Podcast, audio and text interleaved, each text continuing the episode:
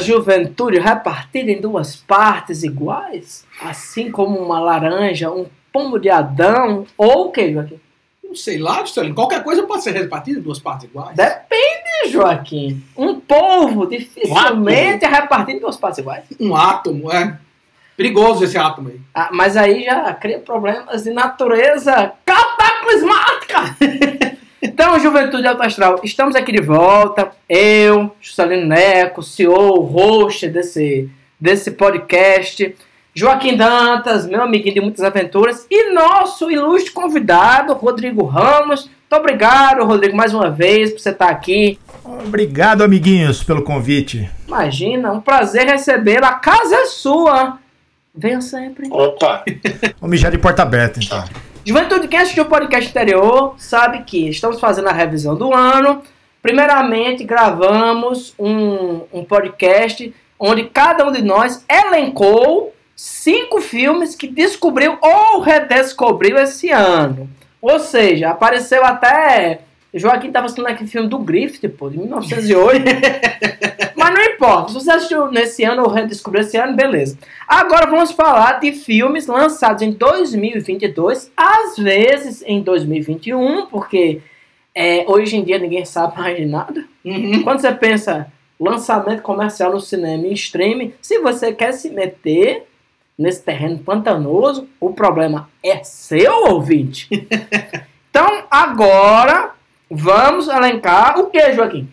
Os cinco filmes de 2022. Pra cada um de nós. Perfeitamente, Joaquim. Já que você já começou aí falando com essa sua voz, com esse timbre tão particular de barítono, por favor, elenque o seu quinto filme lançado em 2022. Esse quinto filme que eu vou colocar aqui poderia facilmente ser o primeiro da minha lista. Se a lista não fosse dos cinco melhores filmes que eu vi, mas os cinco filmes mais Joaquim lançados em 2022, esse estaria. Seria o número zero, seria o ponto central, certo? Porque não tem nenhum filme. não tem nenhum filme, honrosa. nenhum filme mais Joaquim do que The Unbearable Weight of Massive Talent. Certo? Filme do Tom Gormican com o Nicolas Cage interpretando Nicolas Cage como um ator fudido, insatisfeito artisticamente com suas escolhas, tendo que conviver com o espírito do passado dele mesmo, interpretado por ele mesmo, como Nicolas Cage em Wild at Heart, sendo convidado, né, aceitando eventualmente um- o, o convite por um milhão de dólares para participar da festa de aniversário de Javi Gutierrez, vivido maravilhosamente pelo Pedro Pascal, que é um fã obcecado por ele. Só que, nesse processo, a CIA contrata o Nicolas Cage para atuar como Nicolas Cage, só que na verdade ele é Nicolas Cage, um ator infiltrado na máfia para resolver o caso. Rapaz, esse filme só não é melhor. Até que, Esse filme só não é mais Joaquim, porque, não, porque ele acaba. até que enfim, um documentário. A nossa lista. Que bom, Joaquim. Você trouxe. Cara, eu vi esse filme no cinema, na meia semana que ele ficou em exibição.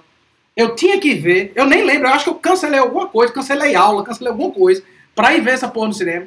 Não me arrependo, me arrependo, na verdade, de não ter visto imediatamente depois. Lindo, maravilhoso, Nicolas Cage, melhor ator de todos os tempos, certo? Ele é o, é o Humphrey Bogart com mais cabelo. do Nicolas Cage. Genial, genial, indico pra todo ser humano que parece comigo, ou seja, ninguém. É. O comentário que eu tenho a fazer sobre isso é Nicolas Cage. Vou começar de- depois dessa. Pessoa engrenar, pessoa voltar para esse, esse, esse modo anfetamínico com que eu conduzo esse podcast, mas vou tentar.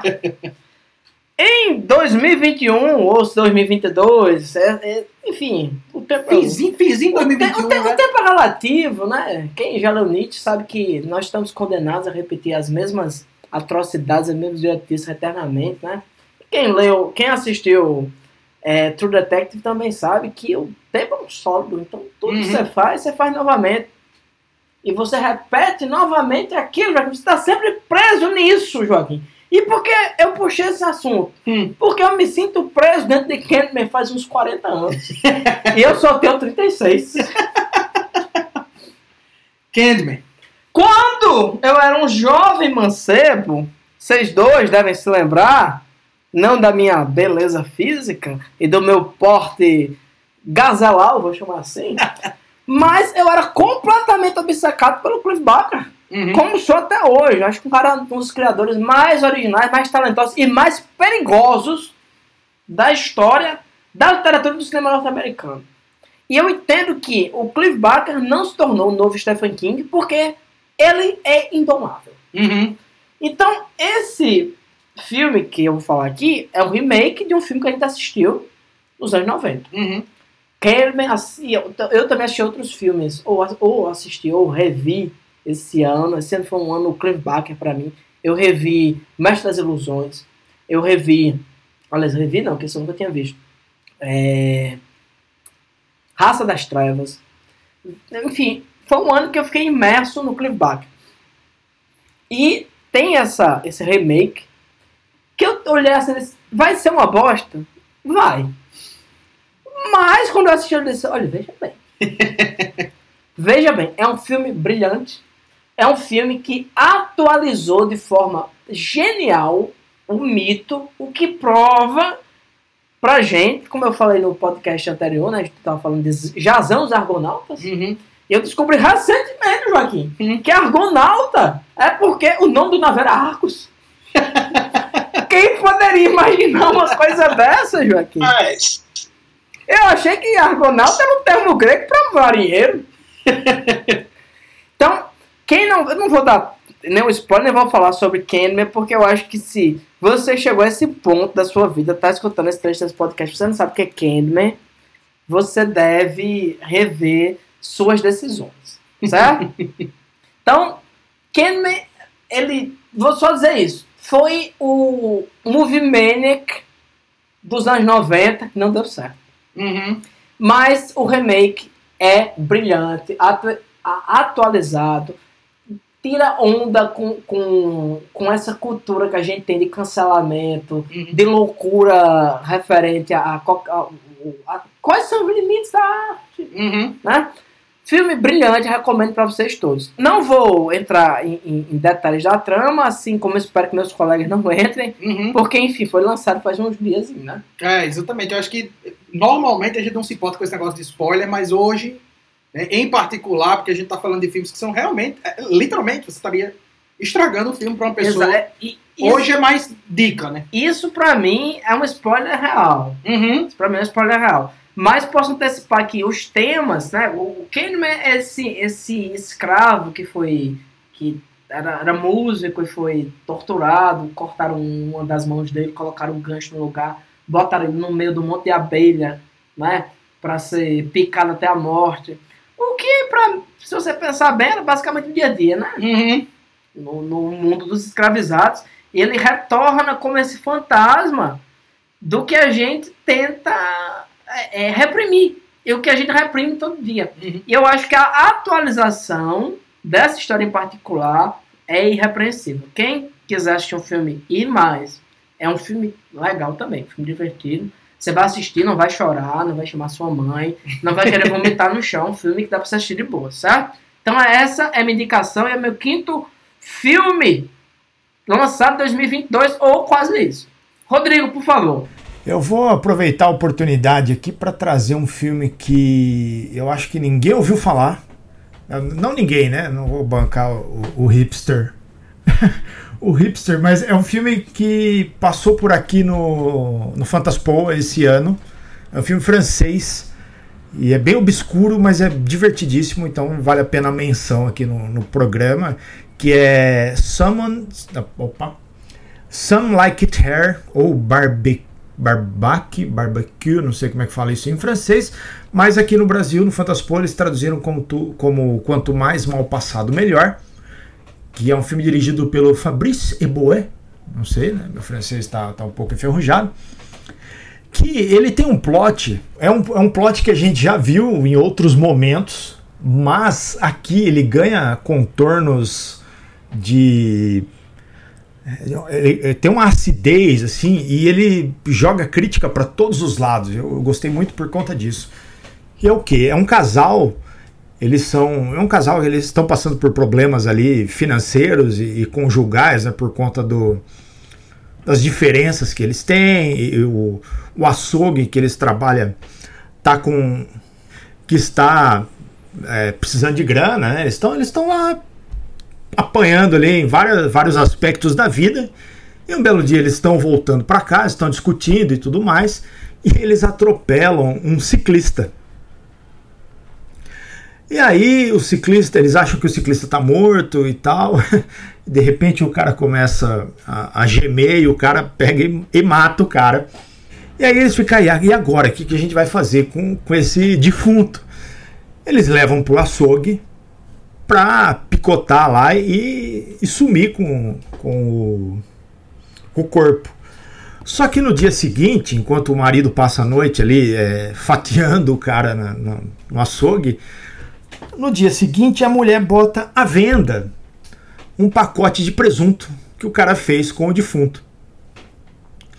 E esse presunto ali se torna popular na vizinhança e os caras conseguem, é, é, como é que fala, alavancar as vendas, né? E, e retomar as atividades e, e colocar o, o açougue de pé novamente.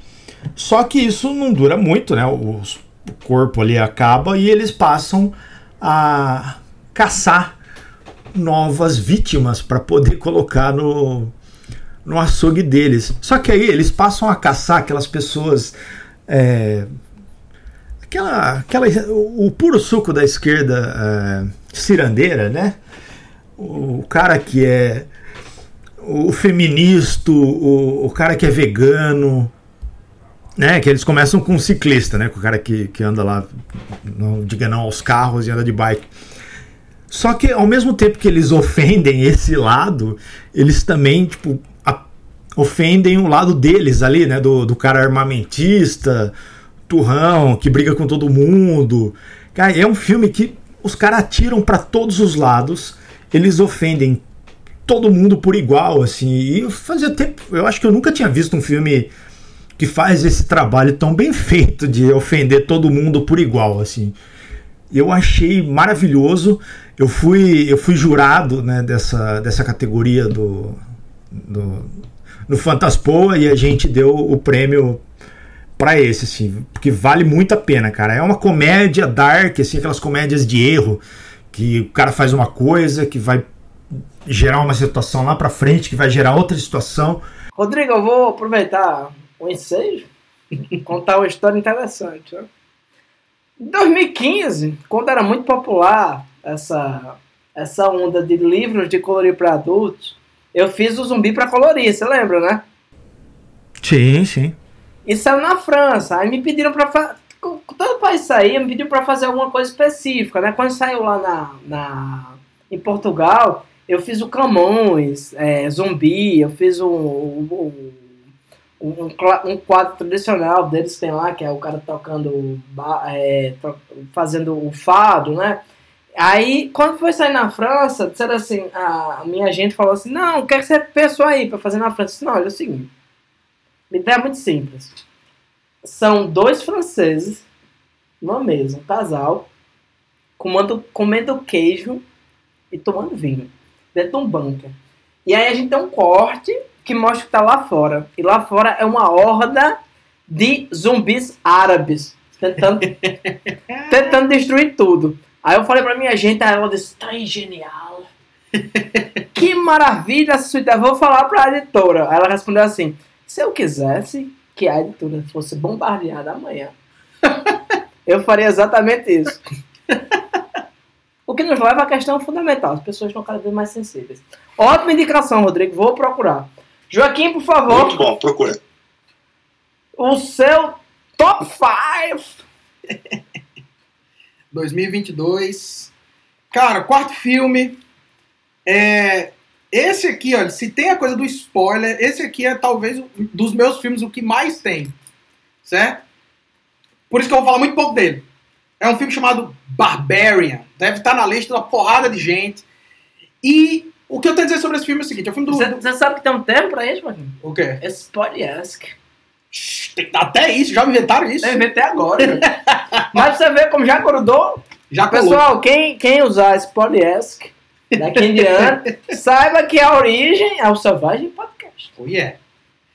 O, o Barbarian é o seguinte: tem uma, tem, tem uma personagem, né? É, é a Tess, que é uma jovem aspirante a cineasta. Que isso é o começo do filme. Ela chega no meio da noite num Airbnb que ela tá alugando e ela descobre que, aparentemente, por um, um acidente no site, foi alugado para uma outra pessoa também. Só que essa outra pessoa é um cara vivido pelo It. O ator que faz o It no novo, o Skarsgård. Imagina só, tipo, o, o Barbarian, ele começa com essa discussão, né, de tipo, o quão ameaçada tá uma mulher em qualquer circunstância. Ainda mais numa dessas, ela tá no, no meio de um bairro que é uma quebrada, ela chega, ela tem uma casinha de noite, que ela tem uma entrevista de emprego no outro dia, e descobre que tem um cara que aparentemente, ou não, acidentalmente alugou ao mesmo tempo, e ela tem que tomar a decisão. Ela entra nessa casa, ela tenta resolver, ela tenta ir para outro lugar e tudo mais. Isso é o começo do filme. Eu não vou dizer mais nada, o que eu tenho a dizer para você é, é, é o começo do filme. Daí pra frente vai acontecer tanta coisa, e é um filme tão. Ele chega tão longe, certo? No, no, no nível de discussão e na composição narrativa, Quem você? Pense- bem. Hum. Será que isso é um padrão? que eu gosto, eu adoro. Sé- sé- adoro. Será? Adoro imprevisibilidade no Quem cinema. poderia imaginar, Joaquim? E assim, tá, tá no meu top 5 do ano, sem, sem sombra de dúvidas. O filme é foda, visualmente é massa, é interessante pra caralho, o, o roteiro é foda. As atuações são, são cativantes. E é um filme que discute muitas ideias, ao mesmo tempo que, se você quiser só assistir como um filme de terror, funciona perfeitamente. Perfeitamente. Barbarian, meu número 4. Perfeito, perfeito, Joaquim. Você, como sempre, na vanguarda da loucura. Meu próximo filme, pessoal, eu botei na minha lista por um motivo muito simples. Eu odeio duas coisas. Mas não é que eu odeio a princípio. É Uhum. porque me fizeram odiá-las. Ok. Zumbi Uhum. e found footage. Eu entendo, eu entendo. Eu odeio porque, enfim, já, já enfiaram tantos no meu cu que eu digo, não, veja bem, pô. já deu. Eu assisti um filme de zumbi do Lute Footage e disse, ah, isso aqui... É, uai. Sim. Eu, eu olho aquilo e falo assim, ah, sim, pô. É por isso que eu amava sim, zumbi. cara, pô, por isso que zumbi é foda, pô. Sei, sei lá, é, é, Sheldon don't must play with their friends. Uhum. Acha, ah, sim, pô, por isso que zumbi é massa. Só que isso tudo virou uma piada. Uhum. Né? Found Footage virou uma piada. Sim. Se você assistir Cannibal Holocausto, você olha assim, ah, sim, entendi. Né? E esse filme traz isso. Por quê? Porque é um filme de found footage, as pessoas estão filmando, só que eles botam um setup completamente, pelo menos pra mim, original. Uhum.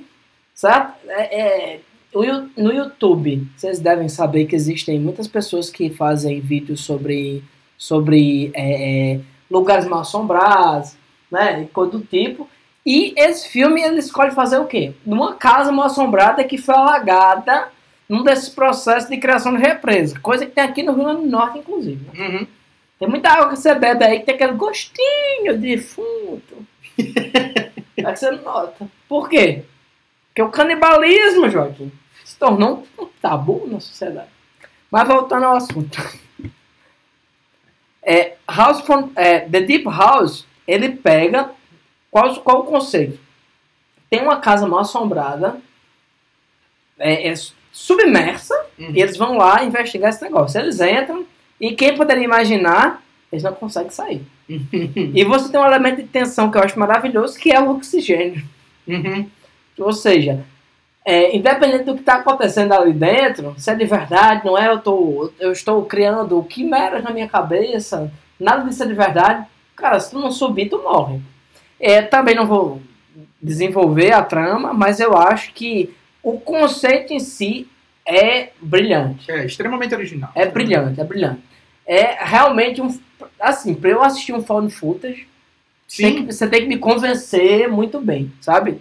Tem, que- tem que me iludir muito bem. E esse filme iludiu e entregou.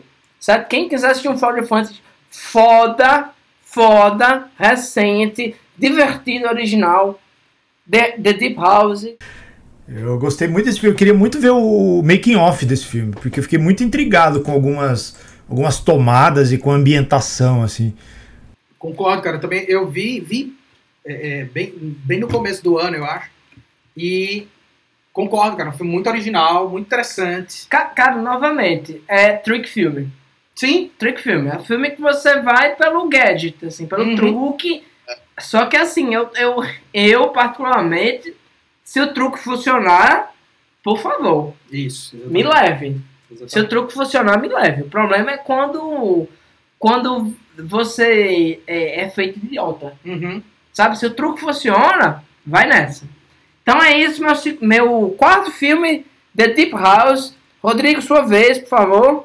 Eu vou trazer então. Eu fiz lá no, no Abominável uma, um programa essa semana com os melhores filmes, mas a gente só falou de filme de terror.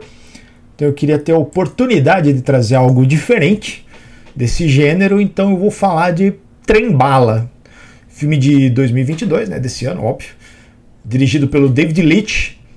Tem Brad Pitt, Aaron Taylor Johnson, Joe King, Michael Shannon, Bad Bunny, Sandra Bullock. Cara, é um elenco gigantesco, assim.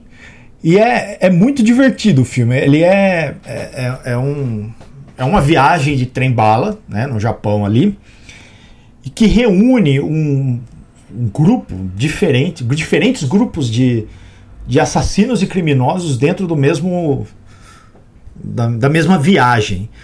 E um tá atrás do outro, que tá atrás do outro, que tá atrás do outro, que tá atrás do outro, e as coisas vão, eles vão se cruzando dentro desse trem e as coisas vão ficando cada vez piores, assim, é uma ação muito empolgante. Cara, é muito bom, é muito bom, assim, é, é, é muito engraçado, assim, tem cenas impagáveis e a ação tá bem, bem consistente, assim, aquela coisa é, misturar os assassinos num trem em movimento em alta velocidade ficou bem legal. E os personagens são muito bons. sabe? Tem o, o personagem do Brad Pitt, né, que seria o personagem principal, ele é azarado. Ele é um, um criminoso, mas ele todas as missões que ele pega dá merda. E ele tá tentando fazer a última e chega. Só que no final ele acaba cruzando com um grupo de criminosos ali que tá todo mundo tentando pegar um outro cara. E aí só comprova, né, como ele é cagado ali na história. E, é- sim, é. Não tem muito mais o que dizer, né? É uma história bem simples, mas é muito divertido. Ele tá, se eu não me engano, agora ele acabou de entrar na HBO. Cara, esse filme, eu adorei esse filme, velho. Que massa que tá na sua lista, bicho. Demais, né? Adorei esse filme. Ele é tipo, pra mim, eu, eu defini ele como 11 Homens e um Segredo se fosse dirigido pelo Guy, Guy Ritchie dentro de um trem. Pronto, é isso, assim, bicho. É, Exato. é tudo dando errado, por cima de dando errado. É perfeito, assim, o humor é ótimo, a ação é brilhante. É a melhor adaptação de quadrinho que não tem um quadrinho original, certo? Tipo, é quadrinesco pra caralho, assim. Muito, muito bom, velho. Eu também queria ter visto esse filme. Agora você pode, tá na HBO. Como assim eu posso? Por que não? Você vai olhar meu menino? Posso. Pessoal, quem não sabe, Joaquim é padrinho do meu son number two. É. Mas ele nunca trouxe o menino pra ficar aqui uma semana. É, não, tem que pegar, tem que pegar pra cuidar pro, pro Juscelino poder ter o, atualizar aí a lista dele. É verdade, é verdade. Eu tenho que fazer essa troca. O cara tá trazendo um filme de 2020 aqui, falando que é de 2022. O menino fica em casa quebrando tudo, pô. Ele é assim. Ai, ai. Joaquim, é sua vez agora. Qual o próximo filme? Bom, vamos lá. 2022 foi um ano de, de alguns reboots de algumas franquias. Alguns muito bons, outros ruins por mérito próprio. Então a gente teve alguns reboots aí muito interessantes. Pra mim, assim, de longe, o melhor. Emparelhado ali quase. Tem um outro, que, que se não aparecer na lista do, do, do Rodrigo, eu vou citar como menção honrosa aqui. Mas pra mim, o melhor desse ano é o reboot, continuação, como você queira chamar, prequel de Predador Prey. Oh, yes! Prey é a melhor, para mim, a melhor continuação do Predador. Eu vi gente dizendo assim, ah, é melhor do que o original. Não, tenha calma. Tenha calma, o original é irretocável. Não, veja bem, o original tem Schwarzenegger. Exatamente. As pessoas, às vezes, se perdem na argumentação. O nome já diz, é original. Ele já saiu na frente por ser original.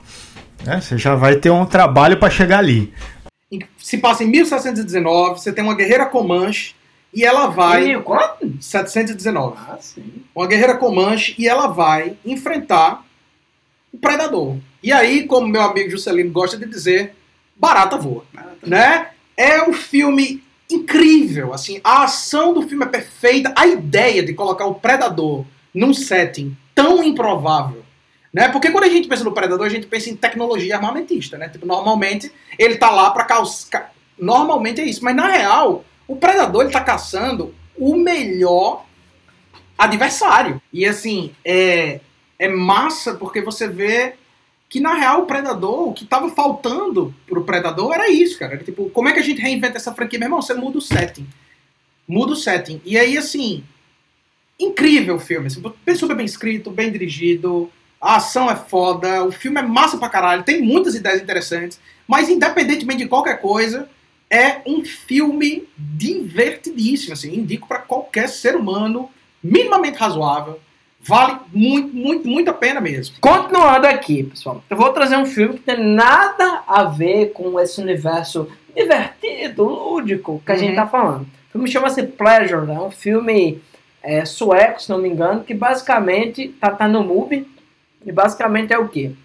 É uma moça que ela sai de casa num desses países é, é, eslavos, não sei se ela sai da Suíça, não vai, e vai ser para conquistar a América.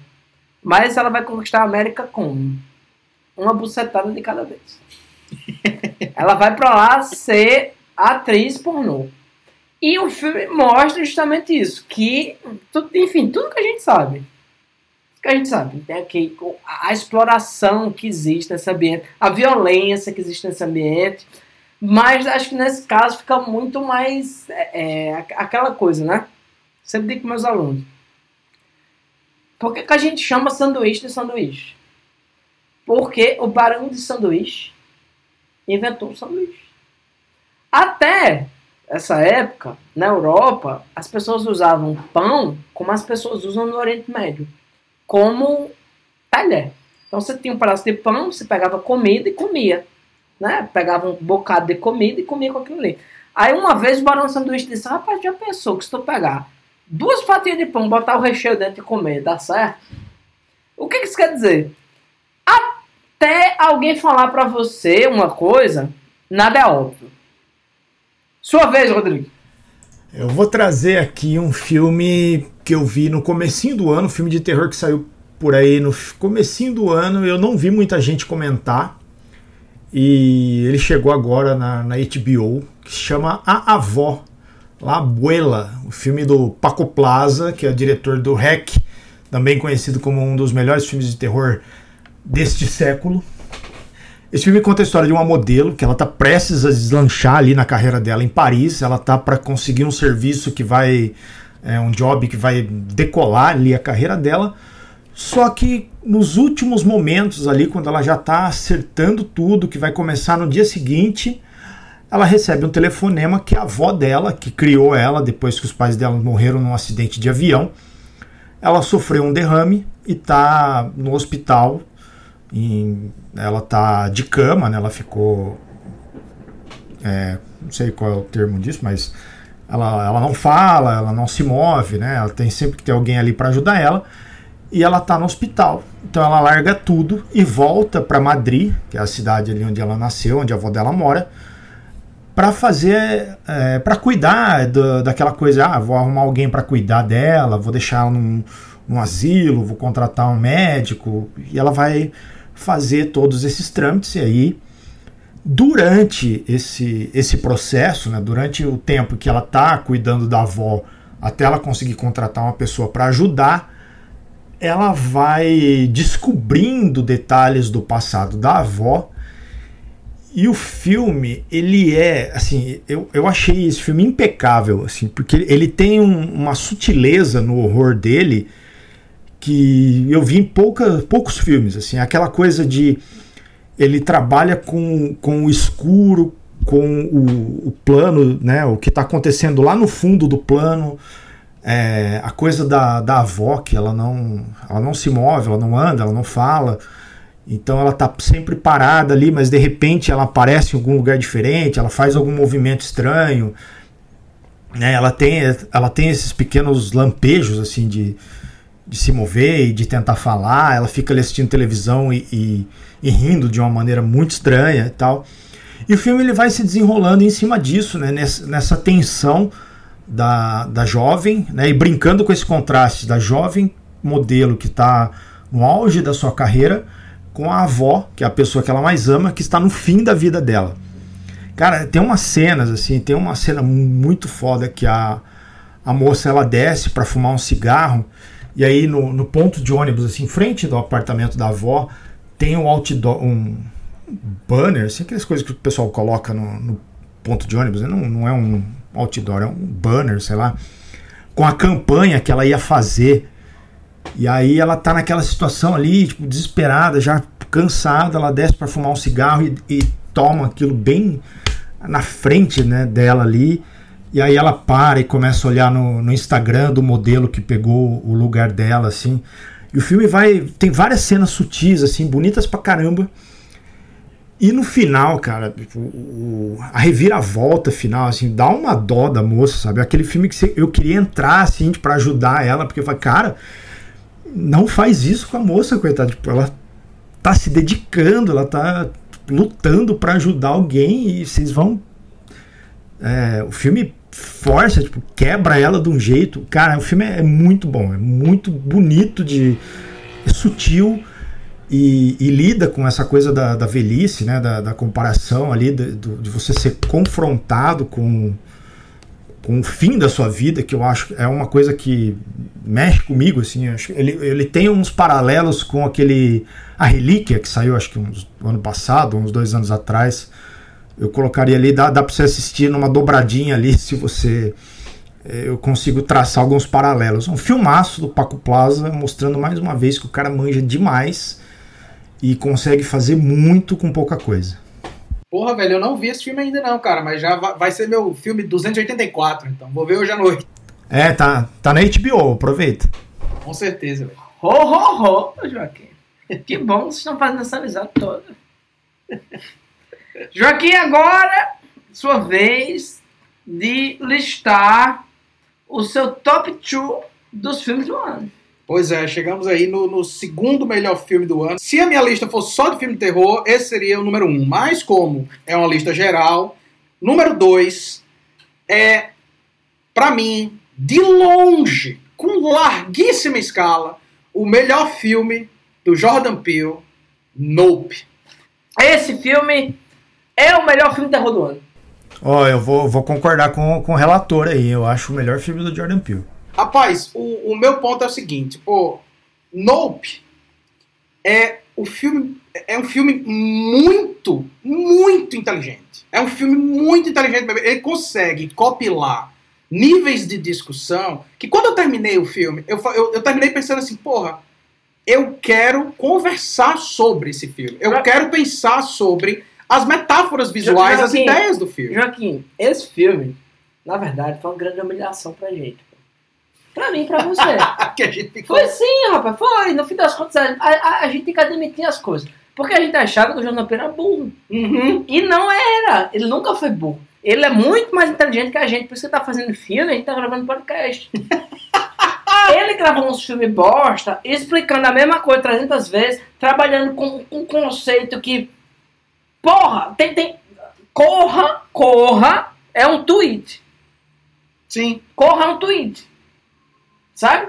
Só que assim, o cara ele tem visão do que é a, a mídia de massa, assim, uhum. do que as pessoas querem ouvir.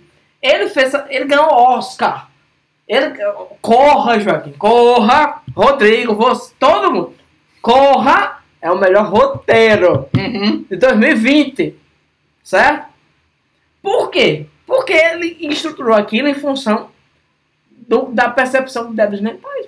Uhum. E esse filme, esse é, é, é Nope, é um filme. É, Ponto. É. É um filme. é excelente, assim, tipo, a- as ideias são incríveis, o visual do filme é foda, o elenco é surreal, o filme tem humor, o filme tem ficção científica, tem o, filme não, horror, o filme não explica nada. não explica nada. Nada. Você, tá, você sabe tanto acerca de Nope agora quanto você sabia antes. Não, é, é um O, que é, o que é aquilo, Joaquim? Eu acho, eu, eu- eu- inclusive eu ia dizer isso. É um filme que eu tô esperando passar tempo suficiente pra gente poder discutir no podcast. Porque eu tenho tanta coisa pra falar sobre esse filme, mas eu não vou falar agora pra não, né, pra não dar spoiler nem nada. Mas assim, não, não, vejam, não, vejam. Lope é brilhante. É um filme, efetivamente, é um filme que dá abertura. Sim. É um filme que mexe com o seu imaginário. É um filme que dá abertura para você imaginar o que não tá ali. Sim. E, O que ele nunca lhe permitiu. Exatamente. Ele nunca lhe permitiu isso. Exatamente. É, e eu acho. Eu acho que é justamente por isso que, ao contrário de quem tem um pouco mais de, de, de familiaridade assim com o gênero, os fãs do Jordan Peele não colocam esse filme como sendo tão bom quanto os outros, porque ele não tá mastigado e, e- e explicado, não tem uma palestra no final ali para você entender do que se trata o filme. Exatamente, velho. Exatamente. Eu, eu acho que ele caiu nessa porque ela era. ah, não é tão legal quanto os outros. Como não, mano? Tipo, é muito melhor, muito mais cinema, muito mais filme. Ele fala de tanta coisa, ele bebe em tantas fontes ali. Pô, é uma versão sci-fi terror do tubarão criticando a sociedade do espetáculo. Cara, é, é foda. Filmaço. Sim, de longe o melhor filme do Jordan Peele e de longe um dos melhores filmes dessa, dessa década aí. Vou indicar um filme da pessoa que nunca está errada. Edgar Wright. Last Night on Soho. E vou indicar esse filme por quê? Porque, é, pra mim, o cinema é a possibilidade que você tem de experienciar uma coisa que nunca existiu. E pra mim, esse filme me proporcionou isso. Eu, eu vivenciei uma coisa que eu nunca teria acesso, Uhum. sabe? Um momento muito específico. E eu acho que é um filme muito competente. É um filme bom? Não. Eu acho que é um filme que tem problema de roteiro, pra mim. Se você me perguntar, tem problema de roteiro. Tem. Mas ele tem aquela coisa de estilo sob substância. Ele Exatamente. tem. O estilo desse Exatamente. filme. a- se, se a gente tivesse a legenda aqui, por exemplo, se a gente tivesse fazendo um Oscar alternativo, melhor trilha sonora é a desse filme, pra mim, com larguíssima escala. Com larguíssima escala. É, O que, o, que, eu- o que eu acho é assim. é, tem alguns momentos da história que eu nunca vivenciei, mas que eu tenho muito conhecimento acerca disso. Aham. Eu já li umas quatro biografias do Bowie. Sabe? Eu sei o que é aquilo. Uhum. Sabe? Last Night on eu sei o que é aquilo. Eu sei o que está acontecendo aquilo ali. E ele dá uma outra perspectiva. Se você disser assim, ah, um filme bom. Não, não é. Não é. Em termos de narrativa. Mas, novamente, o cinema é isso. Exatamente. Exatamente. O cinema é isso, o cinema é narrativa, sabe? Eu, cara, tem, tem, tem gente que você. Tem pessoas que você conversa num bar, 10 minutos ele conta uma história muito melhor que essa. Uhum. E a vida é isso, e tudo bem. Agora, o que aquele filme lhe proporciona, em termos de, de, de perspectiva estética mesmo, Uhum. não existe, pô. É. Eu vou trazer então um filminho de terror pequenininho do Shudder, que é o serviço de streaming americano que mais trouxe filmaços de terror esse ano.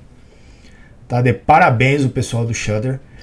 É um filme da Rebecca McKendry chamado Glorious. Filmão que basicamente é o que? É um cara que ele tá preso num banheiro de rodoviária. Ele, ele tá passando por um momento da vida dele ali que a gente não sabe o que aconteceu, ele tá deprimido. E ele para no meio da estrada para ir no banheiro. E quando ele vai ali usar a cabininha, né? Do lado dele tem uma entidade cósmica Lovecraftiana que conversa com ele através do Glory Hole, que eu vou recomendar a todos que estiver ouvindo esse podcast que googlem aí agora o que é um Glory Hole e depois me digam o que acharam. É, e aí essa entidade precisa que esse cara faça um favor para ela. Né? E aí você vai, a sua imaginação voa. E o que eu gostei muito desse filme é que ele é um filme pequeno, ele se passa todo dentro de um cenário, praticamente, né? Tem dois, três cenários ali. E ele é bonito, cara. Quando tem algumas interações ali com a, com a entidade, que a coisa fica toda uh, roxa e azul ali, é, é muito massa. E a, a voz da entidade cósmica é o J.K. Simmons. Eu acho que esse é o papel perfeito para ele, porque eu não consigo imaginar hoje uma voz melhor para uma entidade cósmica do que o J.K. Simmons. E ele, e ele fala com, com um tom solene e cínico ao mesmo tempo. E ele vai testando os limites do cara, porque o cara. Mano, ele, ele surta ali dentro daquele banheiro, ele quer fugir. E ele mano, para, não adianta você tentar, não adianta. Fica aí, vamos conversar. E o cara vai tentando escapar de tudo quanto é jeito.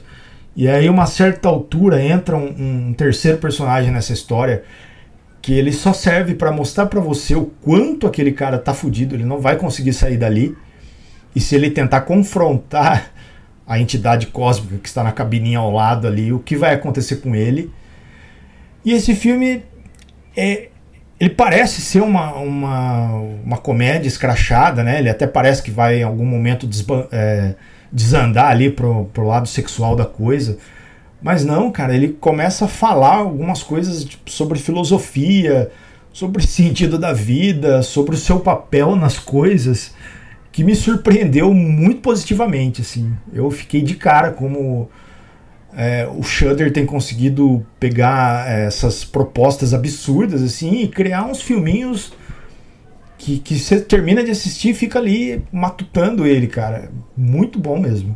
Concordo 100%, cara. Foi para mim um dos melhores do ano. Foi interessante pra caralho. E, é, novamente, a gente não vai dar spoiler aqui, mas o final desse filme levanta tantas questões bicho, sobre a existência e o que é a vida, né, sobre o que é o ser humano, que eu terminei ele pensando assim, rapaz, esse filme é melhor porque você começa o filme dando nada por ele. Você começa uhum. o filme pensando, ah, vai ser uma comédia, vai ser divertido e tal. E é uma comédia e é divertido pra caralho. Mas é um filme tão mais inteligente do que ele poderia ser, do que ele deveria ser, que eu acho que ele ganha. A, é, é, tipo, por contraste, ele fica ainda melhor. Ele fica ainda melhor. É. Ele cresce, né? Ao longo do filme ele vai crescendo. Você começa pensando que é uma coisa e foi, caramba, não, não imaginava que eu ia terminar tendo essas, é, esses pensamentos comigo mesmo aqui, sabe? Você fica, nossa. Brilhante, cara, brilhante. Então, agora a última rodada. Número 1. Um. Joaquim, faça esse seu nome, mas procura um tema que não me provoque. Bom, vamos lá. Filme número um desse ano para mim não poderia ser outro, porque esse filme ele faz pelo cinema, sabe, o que uma obra de arte faz pela arte, cara. Tipo, uma grande obra de arte faz pela arte. Ele empurra o cinema para frente, tá? Que é Everything Everywhere All at Once. Everything Everywhere All at Once, do, do, dos Daniels, né, que são dois, dois diretores, Daniel Kwan e Daniel Schneid. Eles dois, cara, fizeram com esse filme, assim, tudo. É um filme que é visualmente radical, tá? É, é impressionante, impressionante, impressionante. Assim, o filme mistura um drama familiar com viagem entre dimensões, com kung fu, com comédia, com tem tudo nessa porra desse filme. É perfeito, as atuações são incríveis. É surreal, literalmente surreal.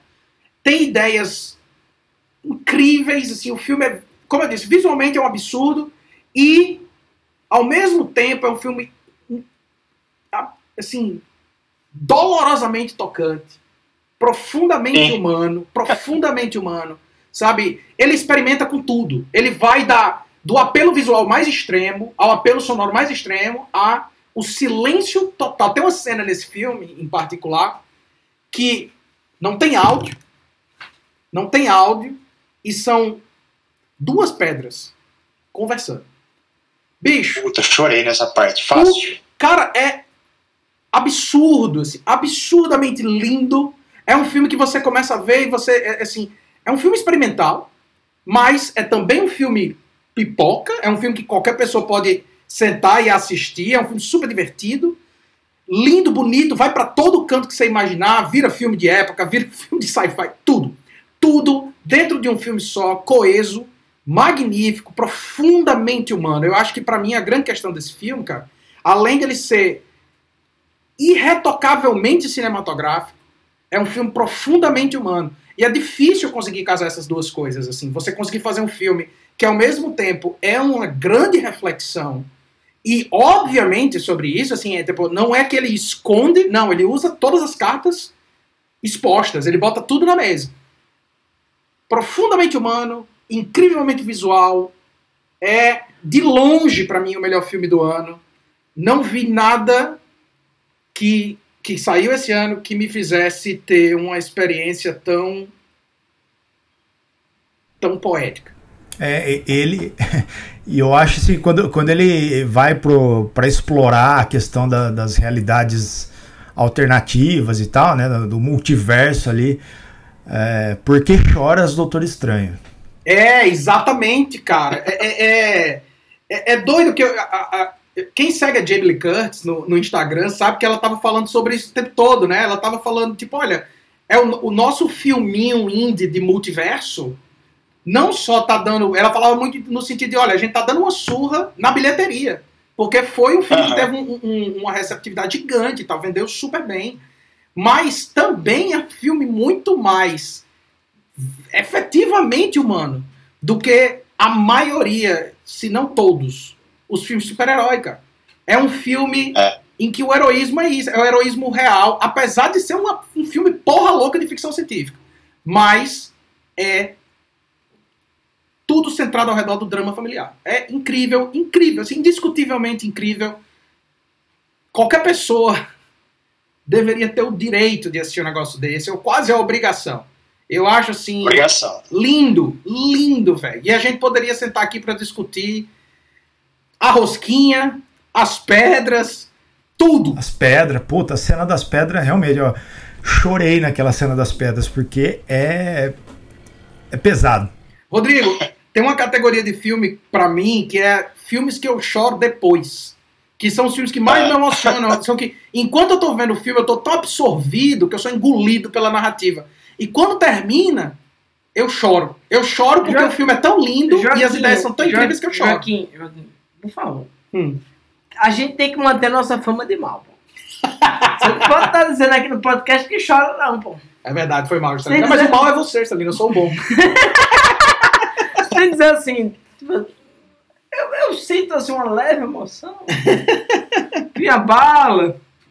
Mas é Cê- isso. cê o número sabe- um pra mim é esse. Você sabe, né, Rodrigo? Minha teoria. arte pura. Você sabe, né, Rodrigo? Minha teoria de por que, que esse podcast funciona, né? Não sei. É porque Joaquim é uma pessoa boa tentando ser uma pessoa má. E eu sou uma pessoa má tentando ser uma pessoa boa. E a gente se encontra no meio, pô. É que nem o, o detetive lá, né? Tem o, que vai, o interrogatório ali, que tem o, o bom e o mal, e aí eles vão fazendo aquele. e consegue tirar o melhor. do- Exatamente. Não, mas o exatamente. bom de Joaquim não é também tão bom. Não é tão assim. bom assim, não. É, Depois dessa breve inflexão que Joaquim desenvolveu aqui, também vou colocar meu filme que, ouso dizer, não ficará nada atrás. Uhum. Por quê? Porque eu sou uma pessoa que sempre traz facas com a briga de soco. eu trouxe o que pra vocês, juventude?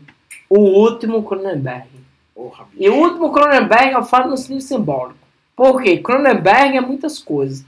Mas esse é o último Cronenberg no sentido do que a gente associa com, com Cronenberg. Uhum. Corpos desfazendo, body horror, gente dodói, tensões sexuais extremas. E nesse tem uma introdução de um tema novo. Criança.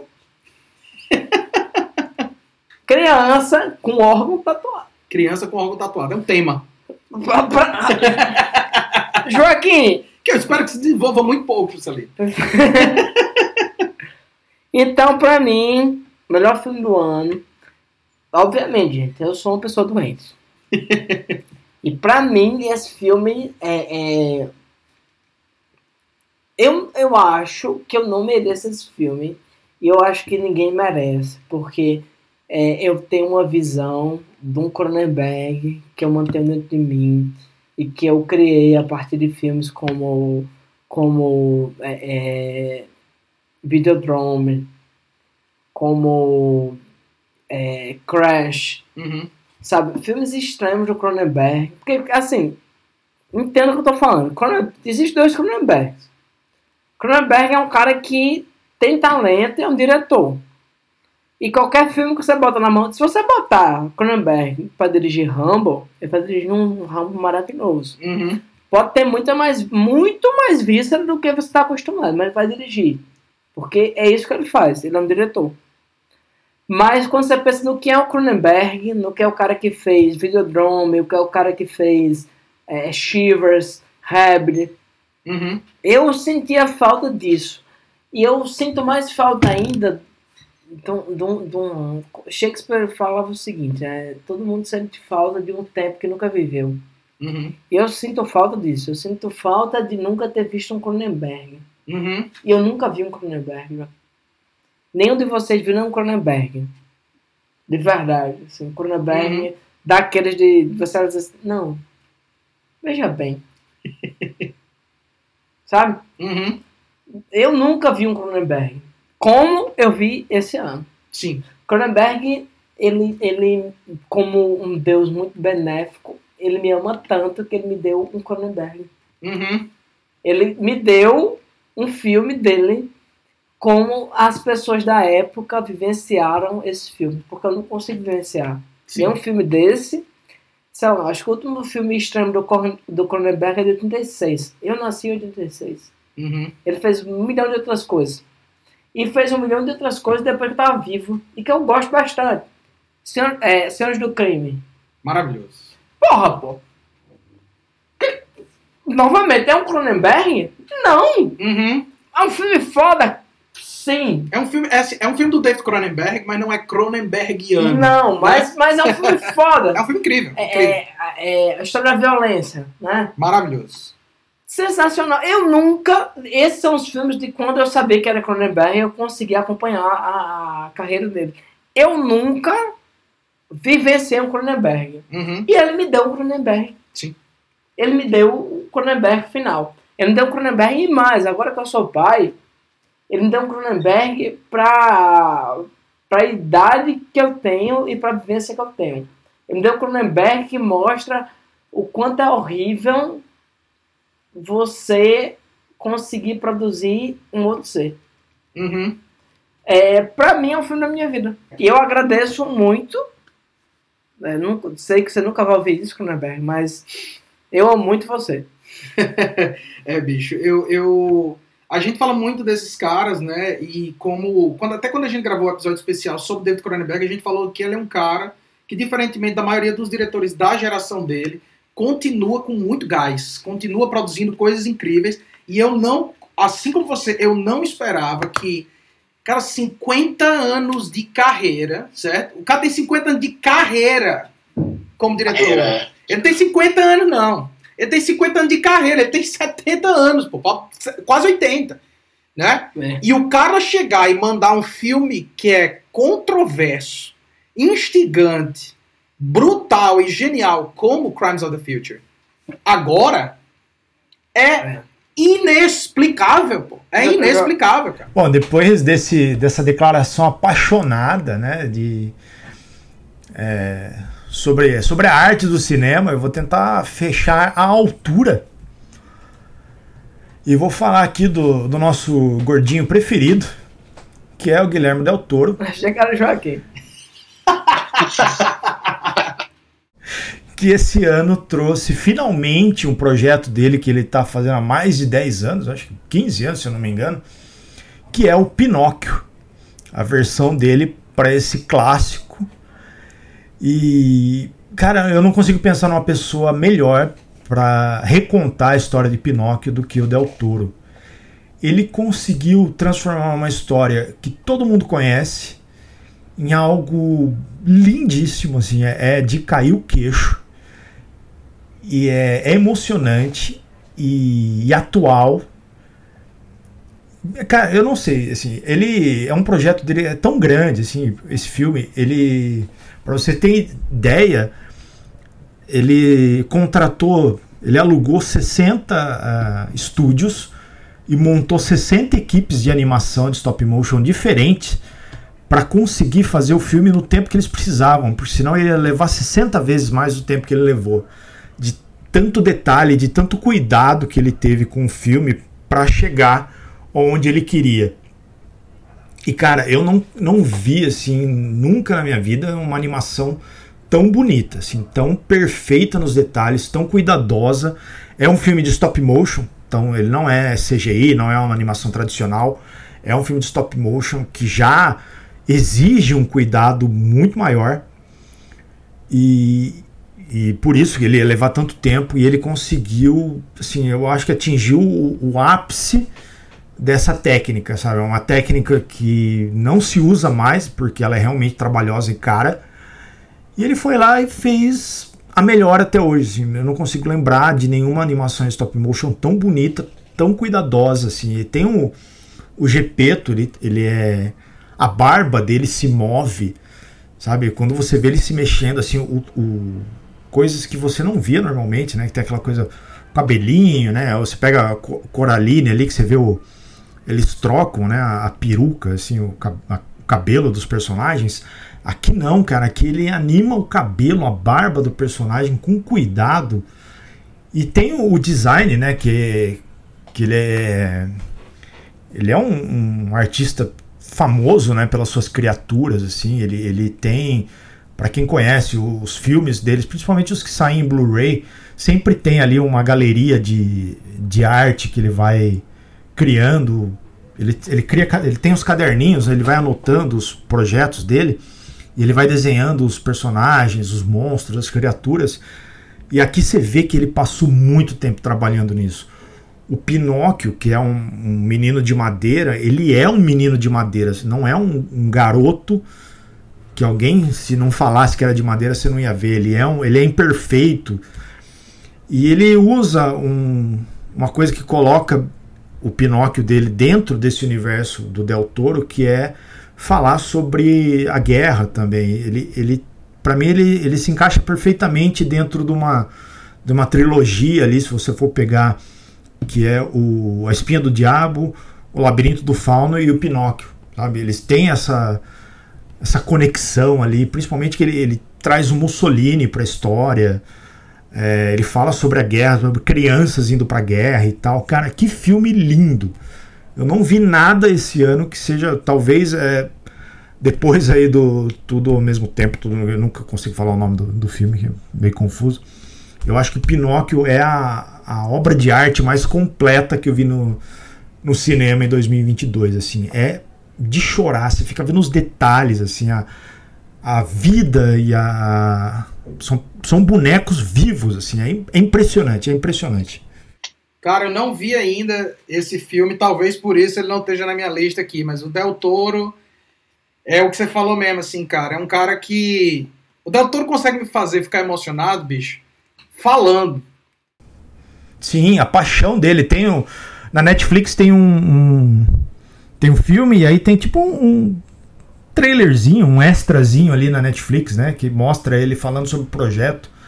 É bonito de ver ele falando, assim, o olho dele brilhando a empolgação dele falando sobre o filme é foda.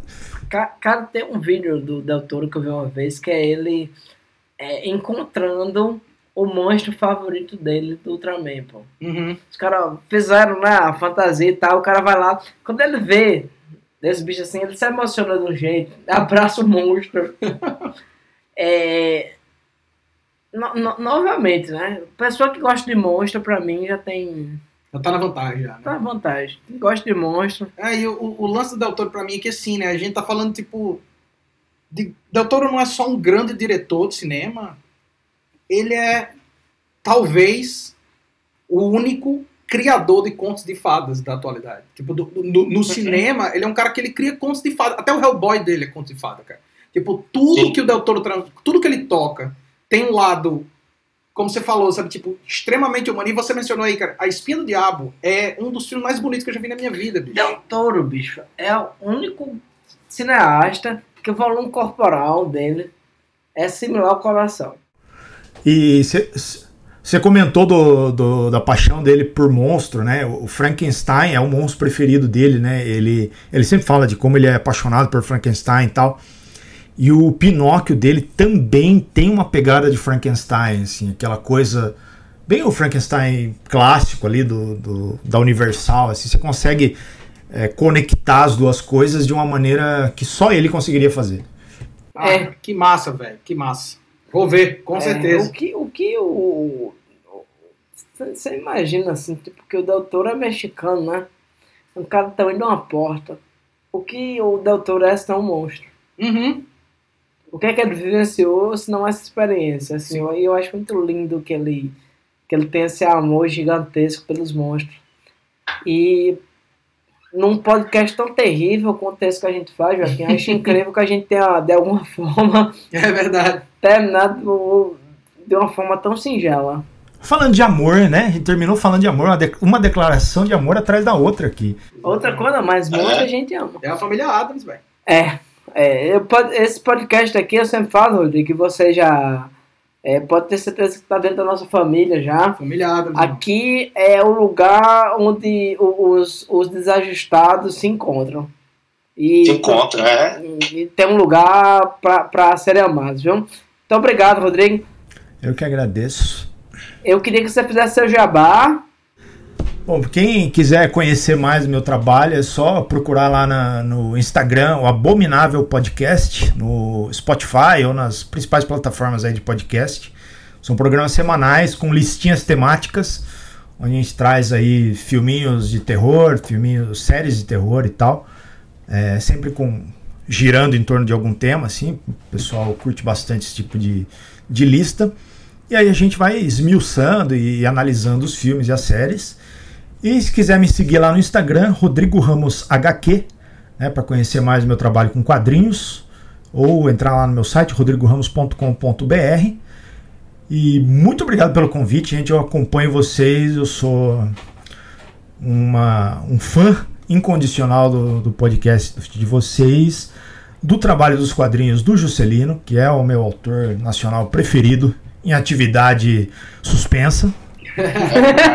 o cara ele faz um quadrinho a cada 10 anos, mas a gente está sempre insistindo que ele volte ao mercado. E é isso. Muito obrigado pelo convite. Se quiserem chamar de novo, estou à disposição. Que essa, esse final aqui do podcast olha, me encheu os olhos d'água. É, Rodrigo, eu só queria que você falasse para os ouvintes aí dos seus gibis, por favor.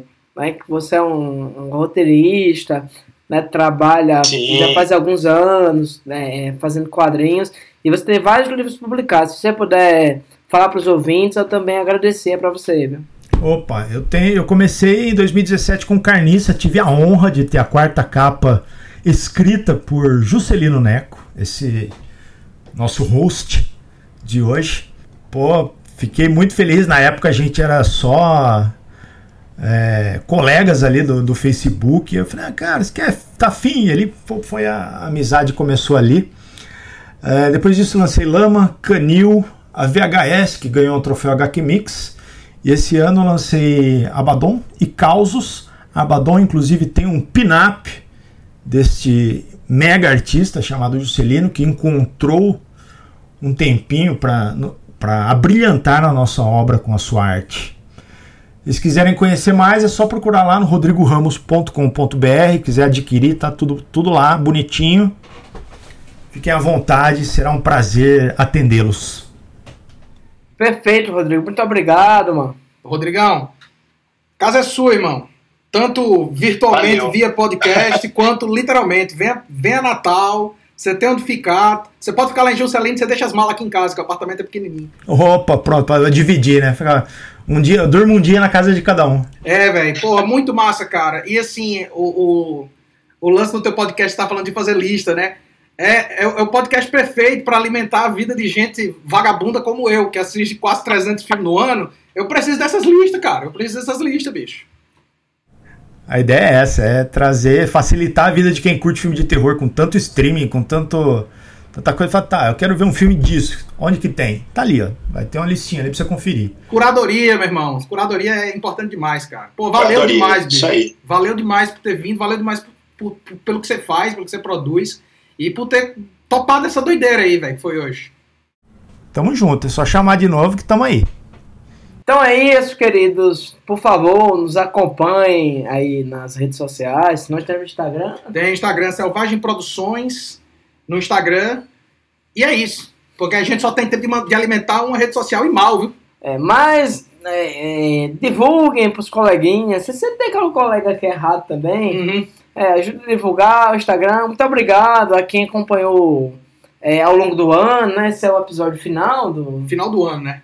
do ano. Ano que vem estamos de volta aí com a mesma desgraceira de sempre. e esperamos que vocês todos permaneçam o quê, Joaquim? Selvagens!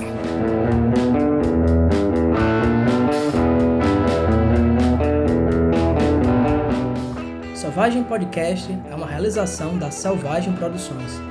Edição de áudio por Joaquim Dantas. Música de abertura Supercharger por Raimundo Kowalski. Se você quiser entrar em contato com a gente, envie um e-mail para selvagemxproduções@gmail.com.